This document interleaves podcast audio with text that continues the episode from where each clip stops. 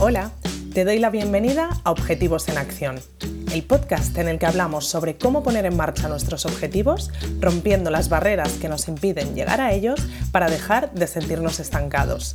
Soy Nora Casanova psicóloga especializada en implementación de hábitos y consecución de objetivos. Y en este espacio quiero compartir contigo herramientas prácticas y dosis de motivación para que consigas enfocarte hacia tus metas y te acerques cada día más a aquello que te propones. Si vienes con ganas de pasar a la acción, este es tu sitio. Empezamos. Hace un tiempo, Marta, del podcast Cuidarte, me hizo una entrevista para su podcast en la que me hizo esta pregunta. ¿Cómo podemos saber cuándo ya tenemos un hábito integrado? Me pareció una pregunta muy interesante que respondí en la entrevista, pero que me apetecía desarrollar un poco más por aquí. Y es que es verdad, tenemos el concepto de hábito asociado a algo que mantenemos de forma constante en el tiempo, todos sabemos lo que cuesta integrar un nuevo hábito en nuestro día a día y que la mayoría de veces no es algo que se consiga ni fácil ni rápidamente. Conlleva un proceso y un trabajo activo que permite que poco a poco vayamos automatizando algunas dinámicas que acaban creando ese hábito como algo que forma parte de nosotros por inercia. También se habla mucho de la teoría de los 21 días para construir un hábito, con la que se han hecho varios estudios y oye, que no está mal como referencia y como tiempo a tener en cuenta en el que si repetimos de forma constante una acción, probablemente empecemos a automatizar algunos de sus procesos. Pero en mi experiencia trabajando con hábitos en consulta, no hay una norma universal y el tiempo en el que se construye un hábito depende de características de la persona, características del hábito y características de las circunstancias de ese momento. Eso son muchas variables que pueden conllevar a muchos posibles resultados, así que es interesante que podamos entender el proceso de consecución de cada hábito como un proceso particular y diferente para cada uno, aunque podamos tener ciertos números de referencia que nos pueden servir como motivación, por ejemplo. Pero independientemente de lo que tardemos en construir un hábito, ¿cómo podemos saber cuándo ya forma parte de nosotros? Pues bien, creo que es una pregunta difícil de responder porque creo que hay un punto de intuición personal y de certeza personal en poder responderla. ¿Te acuerdas de cuando hablábamos en otros episodios de las excusas y hablábamos de cómo diferenciar cansancio de la pereza, por ejemplo? La línea entre una y otra puede ser muy fina y la capacidad de nuestro cerebro para autoengañarnos mm, es bastante potente. Solo nosotros mismos podemos saber de forma más clara cuándo no queremos hacer algo porque realmente estamos cansados ese día o realmente no nos apetece o cuando no queremos hacer algo por pereza. Igual que si ponemos atención a nuestro cuerpo, todos podemos distinguir cuándo nos comeríamos un croissant de chocolate cuando pasamos por delante de una panadería porque realmente nos apetece o por esa apetencia que aparece de forma repentina cuando leemos el croissant recién horneado. Hay un punto de conciencia en nosotros que es difícil de explicar con palabras y en el que es difícil establecer unas premisas universales para todo. Ese punto es también el que nos puede indicar cuándo tenemos un hábito adquirido o no.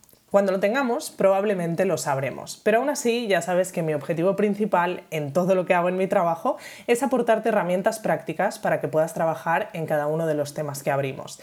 Y hoy voy a intentar seleccionar algunas pistas que te pueden indicar que ya tienes un hábito adquirido, aunque de nuevo la pista más fiable va a ser esa certeza interna. Pista 1. Te das cuenta de que lo estás haciendo sin pensar. Una de las señales de que tenemos un proceso automatizado es que no somos conscientes de que nuestro cerebro tenga que darnos las órdenes para ejecutar esas acciones.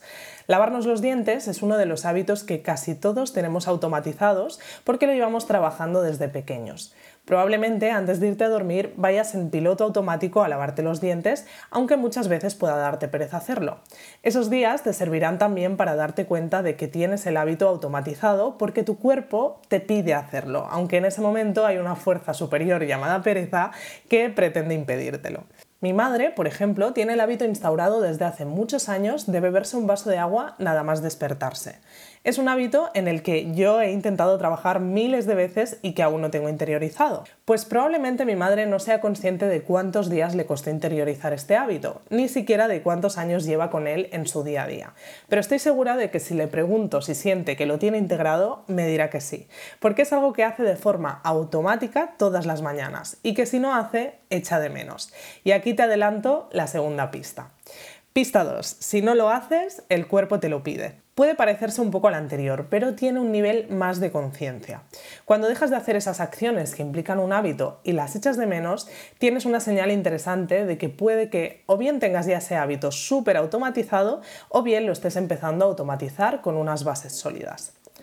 Pista 3. Si el hábito se para durante un tiempo, vuelves a él sin esfuerzo.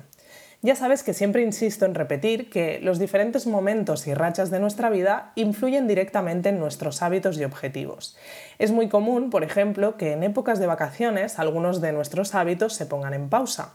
Las circunstancias cambian y las señales que desencadenan que se dé el proceso automatizado que hemos ido afianzando puede que no aparezcan durante un tiempo o no aparezcan de la forma que estamos acostumbrados. Y es por eso que el hábito no llega a ejecutarse. Pero eso no significa que lo hayamos perdido. Si cuando volvemos a la rutina nos resulta sencillo volver a coger rodaje con ese hábito, esto puede ser una señal también de que tenemos ese hábito bien adquirido. Como decíamos, estas tres pistas pueden servir como ayuda para responderte a esa pregunta, pero mi recomendación es que no te obsesiones con ello. Al final, cuando trabajamos en un hábito, en la mayoría de casos es porque queremos que se quede con nosotros durante mucho tiempo, pero en las diferentes etapas de nuestra vida puede que algunos de los hábitos que tenemos adquiridos se neutralicen durante un tiempo o incluso los perdamos sin que esto suponga un drama.